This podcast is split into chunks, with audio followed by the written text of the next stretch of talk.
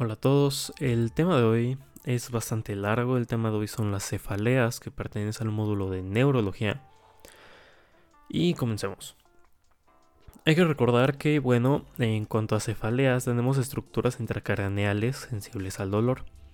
Estas son la arteria del polígono de Willis, los senos venosos, arteria de la dura madre, la dura madre en base de cráneo, la inervación del, del par craneal 5, 9 y 10, los músculos extracraneales, los senos faciales, la cavidad oral y las órbitas. El cerebro, bueno, tiene mecanismos sensibles al dolor que, eh, bueno, vamos a tenerlos eh, suponiendo que tenemos una imagen del cerebro. Arriba sería vasodilatación, abajo sería la presión directa, anterior sería la tracción y a posterior sería la inflamación. La clasificación clínica la vamos a tener como severa, leve y moderada. Vamos a tener eh, algunas eh, de las más comunes como lo que es la cefalea aguda, aguda recurrente, o sea, migraña, eh, la crónica progresiva o tumor hidrocefalia, la crónica no progresiva tensional vamos a tener dos tipos de cefalea. La cefalea primaria, que puede ser de tipo tensional o de tipo vascular, o sea, migraña. En la, en la cefalea primaria vascular la podemos tener con aura o sin aura. Con aura nos estamos refiriendo a si es localizado el dolor o si no es localizado. A eso se refiere si tiene aura o no. Puede ser complicada, por miositis crónica, hemiplegia, oftalmoplegia de la arteria basilar, puede ser en racimos, vascular tóxica, hipertensiva y no migrañosa. Y de tipo tensional la vamos a tener como estructural, con reacciones depresivas y conversivas, eh, que bueno, estas van a ser equivalentes, conversivas equivalentes. El trastorno de eh, estado de ansiedad crónico también es importante en un tipo tensional y la osteoartritis cervical. Y la cefalea secundaria la vamos a tener estructural e inflamatoria. La estructural la vamos a tener con lesiones ocupativas. Estas lesiones ocupativas pueden ser tumores, hematomas, edema eh, o una hemorragia cerebral. Y una afección regional puede ser en ojo, en oído, en nariz, en faringe, en dientes. Incluso puede, bueno, también puede haber una enfermedad vascular oclusiva o un trastorno temporomandibular. Y la inflamatoria, que estas son neuralgias craneales, la vamos a tener como arteritis y flebitis.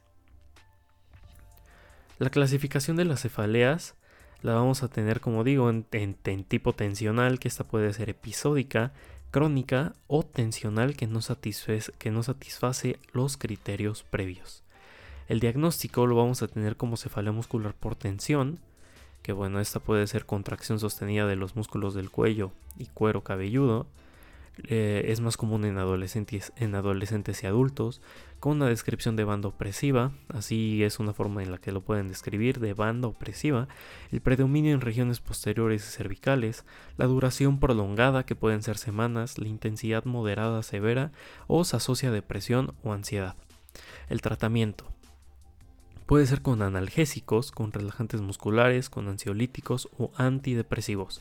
En, analgésicos pueden ser AINES, en relajantes musculares puede ser la tolperisona, en ansiolíticos puede ser el alprazolam, diazepam, clorazepato o clonazepam, y en antidepresivos puede ser el amtriptilina, la imipramina o la floxetina. La cefalea vascular no migrañosa, esta vamos a tenerla como dilatación no recurrente de arterias craneales, enfermedad sistémica, cefalea o migraña transformada. También vamos a tener eh, otros síntomas, los, los, cuales pueden ser hipertensión, de arteria sistémica, fiebre, anemia, eh, anoxia, esfuerzo endocrino, alimentos, reacción nasal eh, de vasomotor, lo que son algunos tipos de alimentos, algunos agentes químicos, la altura o el tratamiento. Esto conforma la cefalea muscular no migrañosa. Se debe de, erradicar la causa con el uso de analgésicos comunes. Vamos a tener lo que es la cefalea de rebote o cefalea eh, crónica diaria. Las cefaleas se presentan cada día y son persistentes. El dolor eh, suele ser de leve a moderado, o sea, sordo bilateral. La localización es frontal, occipital, o sea, difusa. El dolor está presente al despertar. El dolor empeora al medicamento y se bueno, si es que se puede ser descontinua. El alivio eh, puede ser por analgésicos, debe de ser, bueno, puede ser transitorio e incompleto. Y los pacientes comúnmente se automedican en este tipo de cefaleas porque, bueno, como es diario y, es de rebote, pues en algunos casos los pacientes llegan a automedicarse. La cefalea por tracción. Eh, algunas estructuras intracraneales sensibles, eh, bueno, van a ser lo que no se presente con antecedentes de cefalea. Esto es poco común en la infancia, puede ser crónica y progresiva, exacerbada en cambios de posición sin localización específica, con síntomas concomitantes, que estos pueden ser vómito, diplopía, eh, debilidad, ataxia, alteraciones de la personalidad, papiledema o alteraciones focales o signos meningios. También pueden ser tumor cerebral, meningoencefalitis, que bueno, eh, en una meningoencefalitis es necesaria la punción lumbar, un absceso cerebral, un hematoma, una cisticercosis. Y bueno, en localización eh, vamos a tener como eh, mayor, con un 80% se va a presentar en frontotemporal, con un 71% en la frontoparietal y en 2.5% con infratentorial. Eh, y lo que es el cuadro clínico asociado puede asociarse lo que es la cefalea, el vómito o papiledema. Después vamos a tener lo que es la migraña, que la migraña se encuentra de 1 a 35% de la población, que bueno, esto según diferentes estudios. En general, eh, la mujer eh, es más propensa al hombre a tener migraña, esto con una relación de 3 a 1. El 90% de los pacientes migrañosos inician antes de los 40 años. Hay una incidencia con 370 personas por cada 100.000 personas, un pico de edad de 12 a 29 años. Y la prevalencia en la población en general se encuentra con un 11%, el 6% de los hombres al año se encuentran con lo que es migraña y de 15 a 18% de las mujeres de mujeres por año se encuentra con migraña. El diagnóstico y tratamiento, esto depende si tiene aura o no. Eh, por ejemplo, cuando la migraña es con aura, la migraña normalmente tiene una aura típica, una aura prolongada. Una migraña también se puede encontrar vacilar.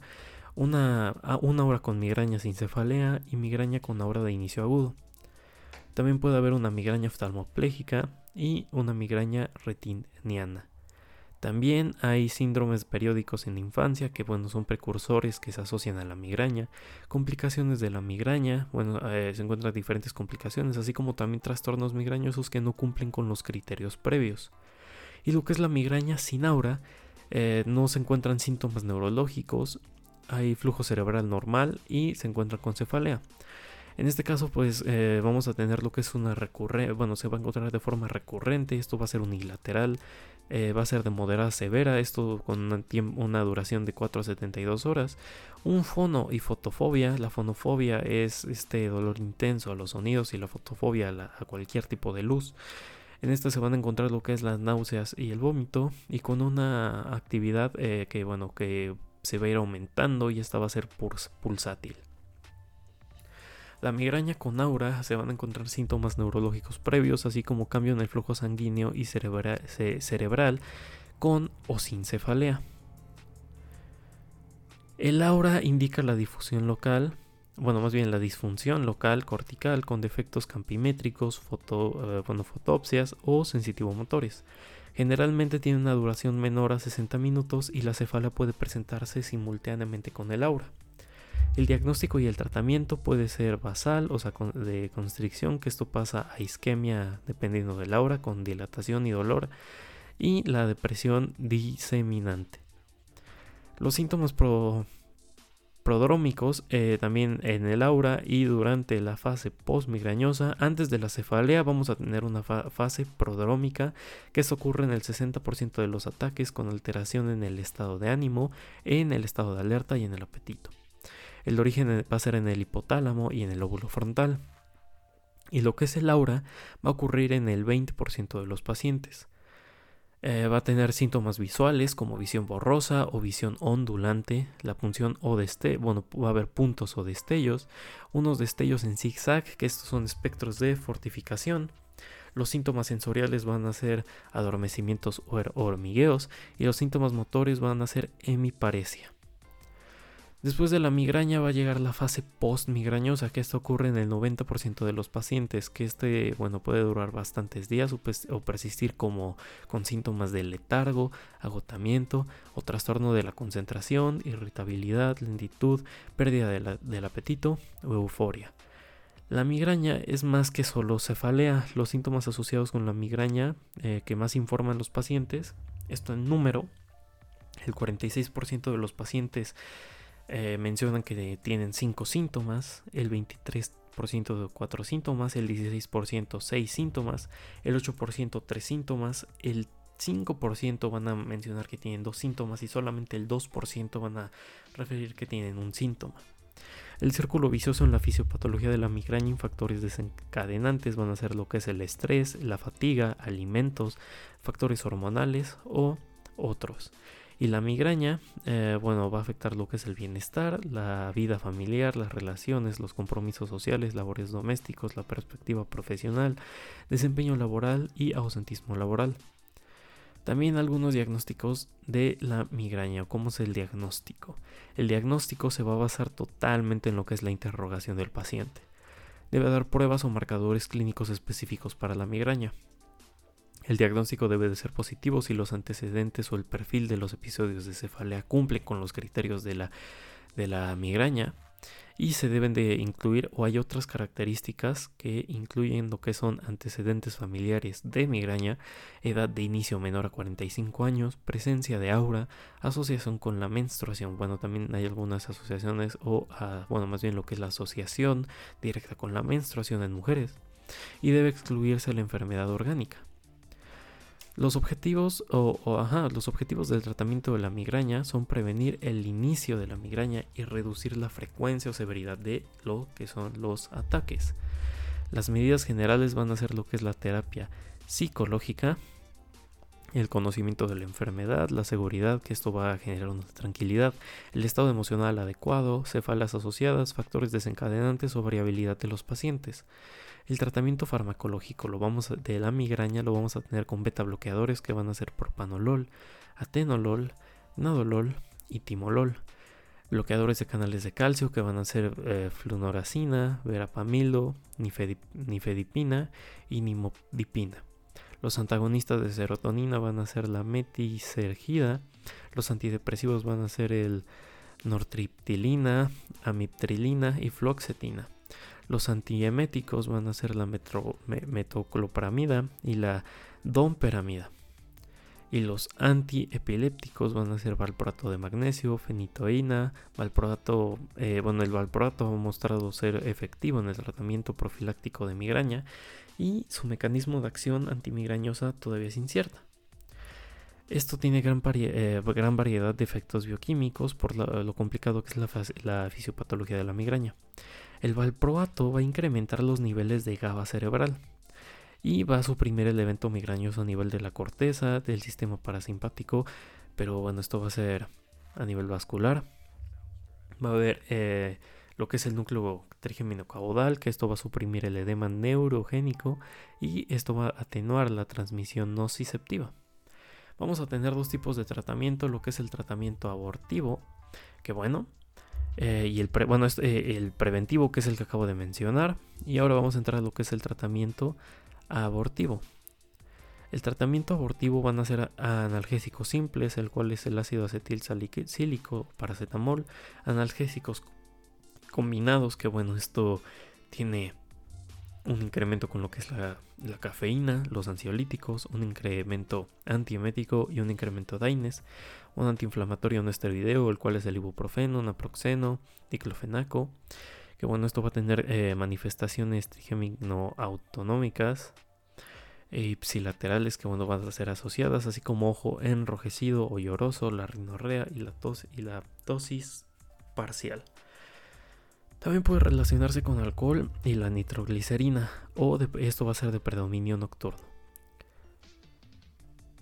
Lo que es la, la en cuanto a lo que es el tratamiento abortivo, también hay que tener en cuenta que bueno, vamos a tener lo que son ergotamínicos, que bueno, eh, esto va a ser la ergotomina, la hidro, bueno, sí, la hidrogotamina, la ergonovina, los antagonistas de serotonina, el cual va a ser el samitriptán, el, el risatriptán, solmitriptán, el naratriptán y el letriptán.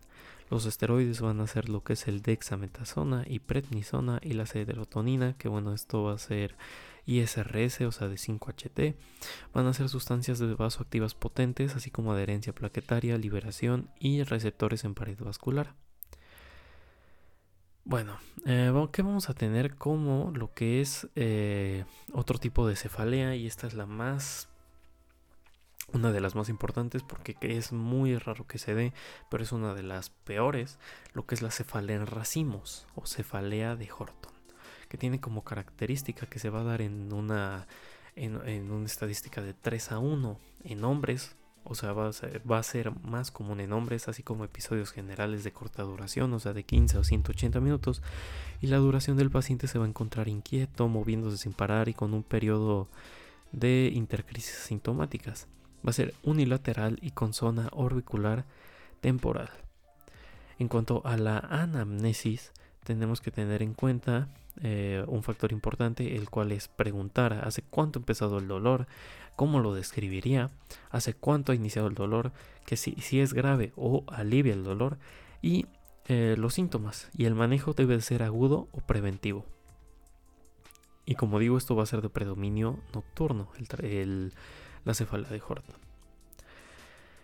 en el manejo va a ser agudo cuando debe de haber una inhalación de O2 en alto flujo, o sea, de 2 a 15 litros. Y eh, debe de haber, eh, esto debe de ser con una duración de 15 a 20 minutos. Y con el sumatriptán debe de ser de 6 miligramos inyectable, inyectable o intranasal. Los AINES y analgésicos deben de ser eh, necesarios en este tipo de tratamiento agudo. Y en el tratamiento preventivo, lo que es la prednisona de un miligramo kilogramo por día durante 5 días, esto se debe de iniciar el tratamiento agudo y debe de haber una pauta descendente durante 2 a 3 semanas y con verapamilo de, de 80 a 120 miligramos al día.